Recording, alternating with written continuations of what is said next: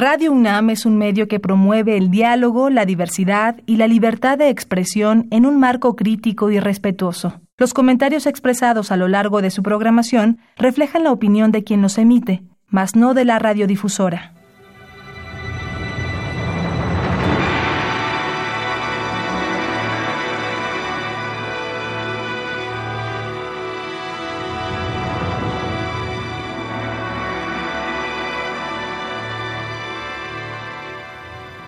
Radio Universidad Nacional Autónoma de México presenta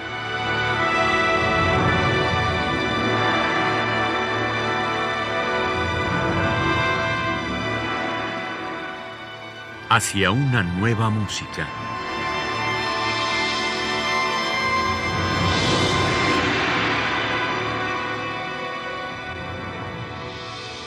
Programa a cargo de Ana Lara.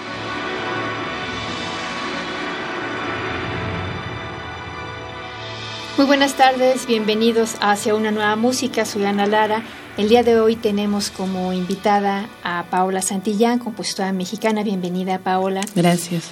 Y bueno, obviamente vamos a hablar de tu música. Yo quisiera que antes nos dijeras un poco cuál es tu formación, dónde estudiaste. Cuéntanos de ti. Claro que sí, muchas gracias por la invitación. Eh, mira, yo, yo empecé relativamente grande eh, a estudiar música. Empecé como de 17 años a estudiar piano primero y luego eh, siempre quise componer, pero sin embargo no sabía componer nada, ¿no? Entonces eh, yo empecé eh, mis estudios musicales ya, ya directos, ya sin, sin, sin los, las clases de piano en el Centro de Investigación y Estudios de la Música. Y ahí pues realmente pues, me, me, dejaron entrar porque no tenía casi nada de conocimiento de música, pero estudié muchísimo para poder como ponerme a nivel y todo fue fue difícil, pero me encantaba, entonces estudiaba muchísimo. Y, ahí con Víctor Rasgado? no, fíjate que fue mucho después, fue en 1994. Entonces mis primeros maestros fue con Alejandro Velasco, tuve un, poquito de tiempo a Gerardo Tamés y ya, eh, después los últimos dos años estuve con un maestro inglés que se llama Vincent Carver, que llegó a, al CIEM y él fue, el, de hecho, el que me introdujo como al, mundo de la música contemporánea, porque mi, mi idea no ni, ni, era componer música contemporánea, la verdad es que estaba como más enfocada a la música popular, ¿no? Y esa era mi idea, pero con, con este maestro pues fue como un, un abrir de ojos, porque como que yo, yo aceptaba, por un lado, escuchaba mucha música comercial, pero popular, pero digamos alternativa, entonces era muy abierta de oídos, ¿no? Entonces, de repente ya veo que, que me que me introduce a esta música que es súper extraña para mí, pero pues, fascinante, a la vez como muy misteriosa. Entonces me enseñó como muchas técnicas y, y, aprendí muchísimo de él, ¿no? En realidad fue como, como un abrir de ojos a un mundo nuevo de la música nueva y de ahí dije que me quiero dedicar a esto, ¿no? Entonces ahí estuve con él un rato, eh, estuve a la par con, con él siempre, luego estuve eh, tomando clases extras, muchas, y bueno, me gradué por la Trinity College aquí en México y luego ya a través de una beca, en la beca, beca Fulbright García Robles, me fui a estudiar a la Universidad de Rice. Estuve dos años ahí, estuvo increíble esa universidad, fue una experiencia increíble, todo salió así increíble y perfecto y aprendí muchísimo, tuve unos maestros, el, el, sistema de esa universidad, por lo que me lo disfruté mucho, fue porque aprendí muchísimo y te dejaban mucho tiempo para componer. Entonces componía, de, estuve dos años allá, compuse siete piezas por, por año, porque lo fomentaban mucho, era, era, era más práctica que, que, investigación, digamos, ¿no? Ya acabé en la universidad y estuve, por la beca tuve que regresar dos años, estuve aquí dando clases privadas en lo que buscaba eh, universidades y más como oportunidades para poderme ir otra vez al extranjero, pero quería probar otra cosa que no fuera Estados Unidos. Y eh, mientras estudiaba mi maestría en Estados Unidos, me acuerdo que me mencionaban mucho la Universidad de McGill, que decían que era muy buena y que, que tenían muy nivel y que era como estudiar en Europa. Dije, ah, pues voy a probar ahí. Me aceptaron y estuve estudiando ahí siete años. Estuve en, McGill, dura, dura siete años la carrera ya, el doctorado de composición en particular. Y estuve siete años y regresé hace dos. Entonces, ¿Con quién estudiaste en McGill? ¿Cómo? ¿Con quién estudiaste en Con John Rea. Estuve todo el tiempo con John Rea y aprendí muchísimo. Fue, fue una experiencia increíble porque la perspectiva que él tiene de, de, la música es tan diferente a lo que yo cuando llegué yo tenía completamente una visión de lo que la música él, él tiene otra visión pues muy filosófica también, pero también lo, lo ve desde mil perspectivas que yo no había visto desde antes. Entonces, me encantó. La verdad es que, que fue, un, fue difícil también, pero también muy, muy enriquecedor como, como estudiante y todo. Y allí eh, la, la cuestión era que sí, sí componías, porque digo, era carrera composición, pero también era mucha investigación. Tenía que hacer muchas investigaciones de, de, de diferentes eh, pues de diferentes eh, temas, entonces aprendí también mucho de esa, de esa, de esa parte, ¿no? Entonces yo creo que hice más este papeles de investigación que cualquier otra cosa, ¿no? Pero bueno, para el final de la, de la, del, de los siete años, tiene que investigar uno muchísimo para hacer un, un, una, propuesta de tesis que dura meses. Entonces, mi, mi propuesta se basó en, en las fases del sueño yo quería buscar algo que tuviera que ver con, con ondas, con frecuencias y todo, y fui poco a poco como llegando a esto del sueño, y fue fascinante porque estando dentro de la universidad, pues hay investigadores en la parte de, la, de psicología que se dedican a eso, entonces estuve en contacto con ellos, fui a otras universidades, o sea, como que me involucré mucho en esa pieza, y pues, por el fin, digo, entre más sepa uno, pues a lo mejor puede plasmar musicalmente y con sonidos lo que uno quiere, ¿no? Entonces, eh, pues así fue, digo, fueron ocho meses de, de, planeación para la pieza, eh, esta que se llama Somel Paradoxal, y, y, pues ya, la logré ahí, y, bueno, pues ya, ya, es donde acabé, y ahorita estoy enseñando composición en el Centro de Investigación y Estudios de la Música, ahí doy clases de composición, de análisis, piano, de, de todo un poco, y doy clases también... Eh, de, de, piano individuales y de composición y todo. Bueno, pues vamos a escuchar Someil Paradoxal de Paula Santillán en la interpretación del McGill Contemporary Music Ensemble y la dirección de Guillaume Bourgogne.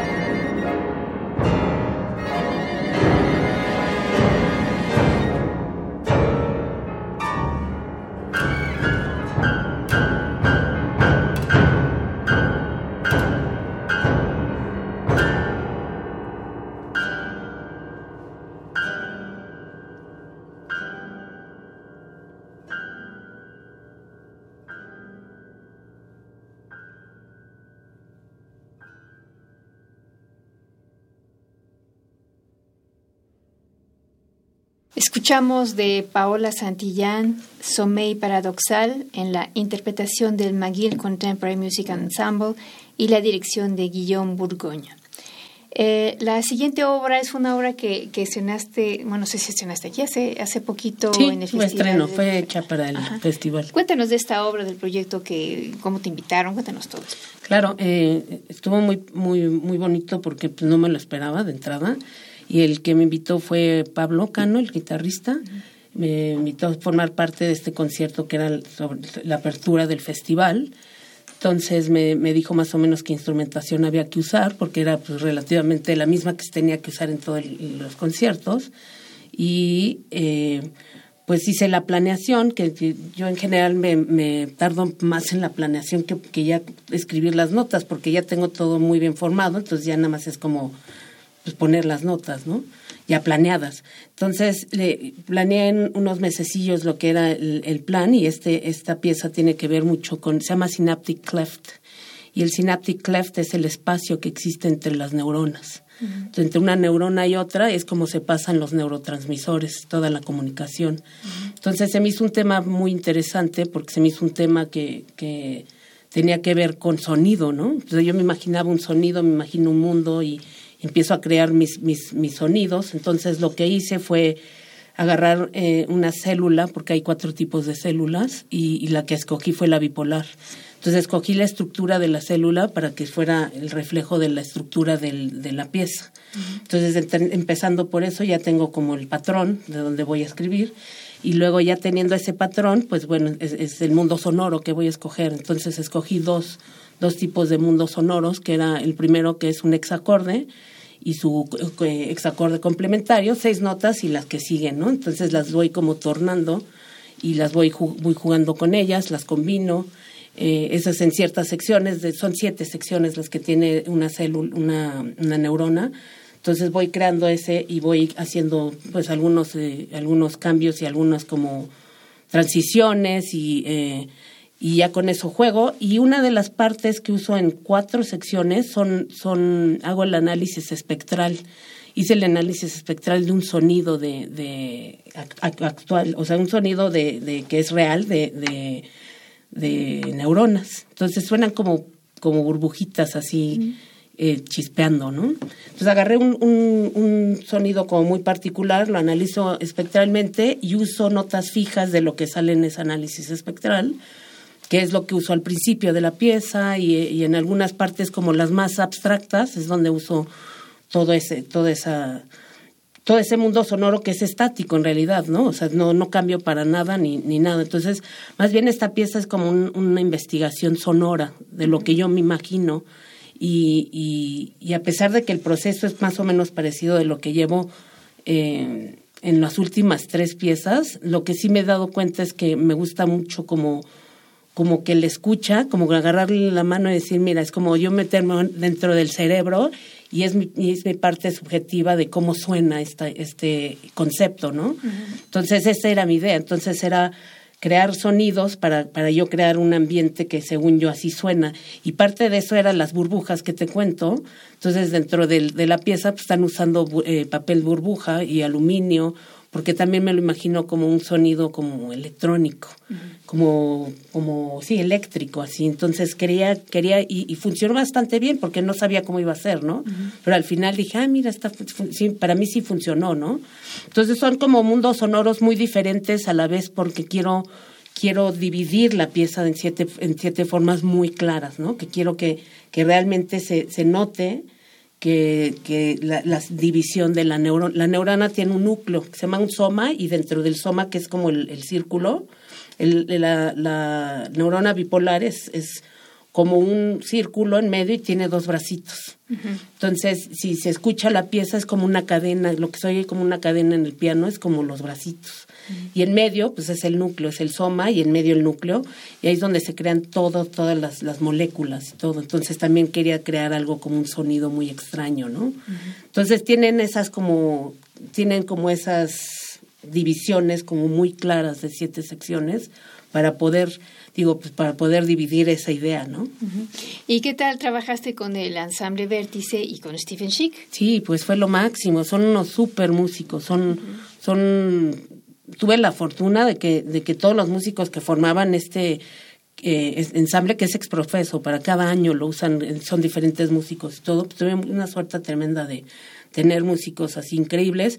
Y digo, y, tener a Steven Schick, que es uno de los mejores percusionistas, pues sí, sí, sí fue súper, o sea, fue increíble tener esa experiencia de, de sobre todo esta pieza que, que siento como que tenía un, un ritmo especial, como que tal vez la disfrutó, espero, porque era como tenía, tenía, estaba hecha por, por segundos muchas de las secciones, entonces no había como un pulso, que seguramente él está acostumbrado a un pulso y eso, ¿no? Pero la dirigió súper bien y sonó al final increíble. O sea, tengo, la, la, grabación es este, lo que, lo que demuestra que es bien lo tocaron cada uno, ¿no? Muy bien, pues vamos a escuchar Synaptic Cleft de Paola Santillán en la interpretación del ensamble Vértice y la dirección de Steven Schick.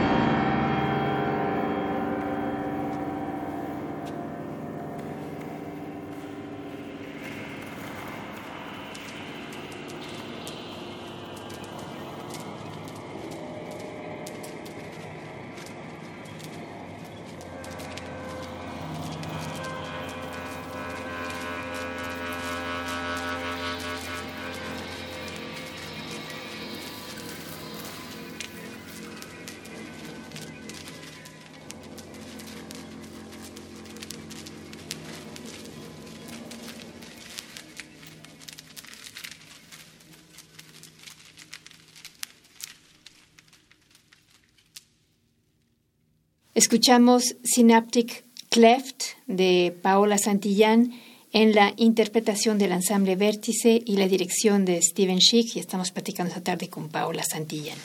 La siguiente obra se llama Némesis, es una obra para orquesta, me imagino que la escribiste cuando estabas estudiando en Rice. Exacto. ¿Y es tu primera obra de orquesta? No, no, de hecho ya había hecho varias, eh, porque a la par cuando estudiaba en el CIEM, en el verano me iba a estudiar a cursos de verano a Carolina del Norte y, esos cursos de verano, de veras, no saben cómo me formaron. Fue lo máximo porque fueron duraban seis semanas y media, o sea, era todo el verano y era componer, componer, componer día y noche. Entonces estaban todos los músicos que eran pues, también jovencitos. Entonces tú creabas tu propio ensamble de la música que tú creabas. O sea, era una, una interacción increíble con todo el mundo. Fue, fueron tres años que, que fui, que fue lo máximo y que pude y tuve la experiencia porque tenía clase de orquestación diario. Y tenía que tener lecturas de orquestación tres veces a la semana. O sea, en seis semanas, pues aprendí muchísimo de orquestación, ¿no? Y, y uno de los proyectos finales cada verano era hacer una pieza orquestal chiquita, pero hacer una, una pieza orquestal. Entonces, me sirvió muchísimo. Fue mi escuela de orquestación ese, ese curso de verano, ¿no? Entonces, digo, no era la última, no, la, la última pieza que escribí de Nemesis, no era ni la primera. Y antes este, había escrito como tres piezas chiquitas. Pero esta digamos que sí es como la más formal, ¿no? La más, la más amplia que había hecho en ese momento y la disfruté muchísimo porque también hice mucho mucha investigación y trata de una estrella compañera del Sol que se llama Némesis, que es toda una hipótesis que cuando se cuando la órbita del, del Sol se junta junto con la, órbita de Némesis crea pues todo un desastre ahí y, se cree, dentro de la hipótesis se cree que es una de las cuestiones por las que pues, caían cometas y, una de las cuestiones por las que se extinguieron los, los, dinosaurios. Entonces es un tema, si te fijas, muy musical también, ¿no? Entonces la pieza la dividí en tres secciones, que es la Némesis, como el acercamiento del Sol, es muy programática. Esta pieza yo creo que es la más programática y ha sido la pieza que más me han tocado desde, desde hace tiempo, porque está, es como muy accesible, es música muy accesible, pero, pero me gusta, ¿no? Me gusta mucho cómo, cómo abordé el tema del, del, del Némesis. Y luego, bueno. Pero, es muy distinta al lenguaje de tus otras piezas. Totalmente, sí. Pero sin embargo, si, si escuchas las piezas, tienen como la esencia, ¿no? O sea, siguen. En, en, las últimas dos piezas, las que te, las que te digo, el Synaptic Cleft y la otra, para mí era como un reto el no hacer melodía. O sea, no quería hacer melodía para nada, quería estar como enfocada nada más en, en motivos, a lo mejor gestos, y, pues yo creo que ese lenguaje ya se me, se me quedó. Pero esta pieza fue, la de Némesis, fue escrita hace, 11, hace 10 años aproximadamente, y pues sí, digo, ha cambiado un poco mi lenguaje, pero la esencia sigue la misma, ¿no? O sea, es, a lo mejor uso más técnica tal vez, pero en esta, digo, en especial como que siento que abordé muy bien el tema programático dentro de la pieza, que es eso, la némesis, luego la, segunda sección es cuando se extinguen los dinosaurios, digamos, que es cuando caen todos los cometas dentro de la Tierra, y luego ya la, la, siguiente, como se va de la órbita némesis, ¿no? El, que le llaman el cate cuando, cuando pasó lo de la extinción de los dinosaurios. Entonces, pues digo, para mí, para mí es súper necesario tener un título primero, y un concepto antes de componer. O sea, no puedo poner cuarteto número uno y componer, no, puedo. Me hace imposible. Tengo que hacerme una historia a fuerza y hacerme si no, si no es programática en sí, sí un concepto, como el, de Synaptic Cleft, que es esto, pero sí, finalmente es un poco programática, ¿no? Porque para mí me ayuda muchísimo. O sea, veo una partitura en blanco y digo, ¿por dónde empiezo, no? Entonces, el tener un concepto es lo primero que tengo que hacer para antes de nada, sí tengo un título que generalmente está envuelto en el título, si, si, si, no es el 97% de las veces, el título de mis piezas envuelve todo. Entonces de ahí ya me, hago mi historia eterna y ya para mí es mucho más fácil así componer que ya nada más empezar a hacer como notas y, y, la estructura y todo. Y es justamente lo que enseño en la universidad. O sea, no tener un tema como tal, pero sí tener un, un plan muy bien eh, establecido antes de poner cualquier nota, ¿no? Bueno, que eso, por supuesto, cada compositor trabaja como, va encontrando, ¿no? Claro. Cuando yo era estudiante en el conservatorio con Mario Leviste y Daniel Catán, ellos me decían que para escribir una obra de orquesta habría que, hacía, había que escribir primero una versión para piano. Y ahí después ibas orquestando. Y yo intenté hacerlo así y, no, pude. No, no pude. Ya. No pude, no pude. Y, y no, yo, y lo intenté, ¿eh? pero hubo un momento que dije, no, yo tengo que empezar a escribir, ahora sí como desde el pícolo, hasta el contrabajo. Claro, claro. Y ahí dije, ah, bueno, ok, claro. así. Así es que sí, bueno, está muy bien cuando estás enseñando, pero luego cada alumno tiene que claro. encontrar su, Sí, sí, sin duda. El, el, dentro de las prácticas que hice de lo que te, comento del curso de verano, fue justo eso. Eh, agarré un cuarteto de cuerdas que había escrito y lo orquesté y también fue un como, ah, mira, sí se puede, ¿no? O sea, y sí, mucha gente me decía, no, yo tengo que hacer mi pieza de piano y luego la orquesta. Y dije, ah, pues está bien, sí, cada quien busca sus propios medios, ¿no? Bueno, vamos a escuchar entonces Némesis de Paola Santillán en la interpretación de la orquesta de la Universidad de Rice y la dirección de Cristian Macelaru.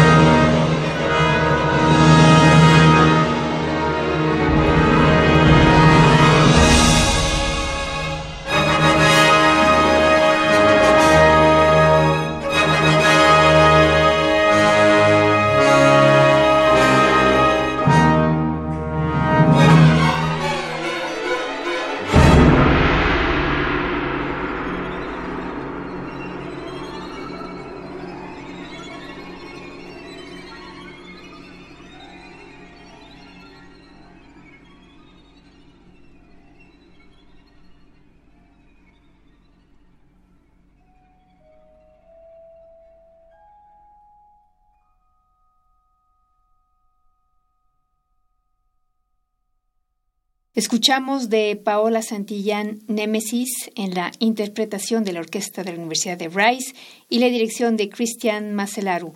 Eh, Paula, y si la gente quiere escuchar más de tu música o, esta pieza que acabamos de escuchar, un fragmento, escucharla completa, ¿dónde pueden visitar? Sí, tengo mi, página eh, personal que es, en www.anapaola de Santillán Alcocer, anapaolasa.com. ¿Y este, cuáles son tus proyectos para el futuro? Ahorita tengo dos proyectos fuertísimos, de hecho tres. Eh, voy a escribir ahorita una pieza para Cepro Music en, a finales de marzo y tengo una obra que, que también estoy aterrada, pero estoy fascinada también, que va a ser para la UFUNAM, para el, natali para el natalicio, 250 años del natalicio de Beethoven. ¿Cuál eh, te tocó? En la novena. Ah, a mí ah, mira. Entonces tengo que hacerlo, estoy así porque quiero meter coro. Entonces, a ver qué, qué, qué sale.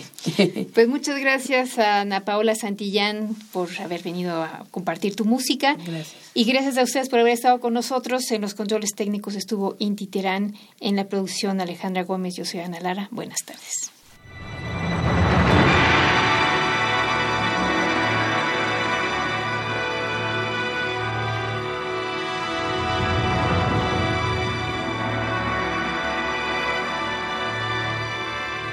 Radio Universidad Nacional Autónoma de México presentó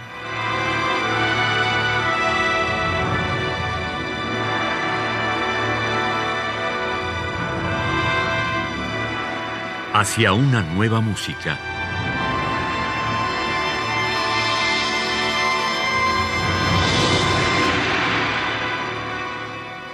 Programa a cargo de Ana Lara. Radio UNAM. Experiencia sonora.